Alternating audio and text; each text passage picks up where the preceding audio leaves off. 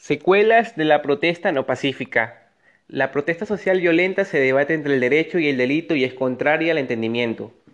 La protesta social en los centros urbanos más grandes de Colombia empezó el 28 de abril en rechazo a un proyecto de reforma tributaria enviado al Congreso por el gobierno del presidente Iván Duque. Escenas de caos y destrucción motivaron a la reacción de las fuerzas de contención.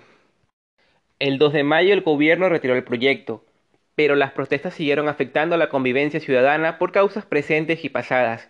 Las imágenes recuerdan a las protestas en Chile, Ecuador, Bolivia y Colombia en 2019, pues estas no fueron pacíficas. Organizaciones de derechos humanos señalan que es una movilización social genuina de personas exigiendo la rendición de cuentas y denuncian uso excesivo de la fuerza, decenas de muertos, heridos y desaparecidos. Ayer, CNN reportó que Cali experimentaba escasez de alimentos y combustibles debido al paro. Cientos de locales comerciales y negocios menores han seguido siendo vandalizados y saqueados.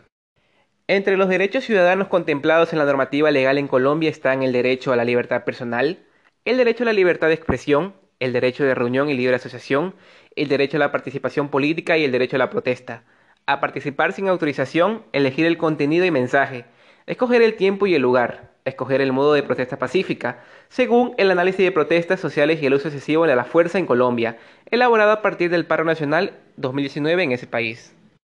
Aunque es deber de los estados garantizar la seguridad y mantener el orden público, incluso haciendo uso legítimo de las armas de conformidad con las obligaciones internacionales de derechos humanos, la Comisión Interamericana de Derechos Humanos ha señalado que el poder del Estado no es ilimitado para alcanzar sus fines, independientemente de la gravedad de ciertas acciones y de la culpabilidad de sus actores.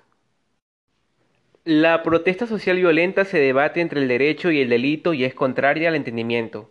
Debe pacificarse.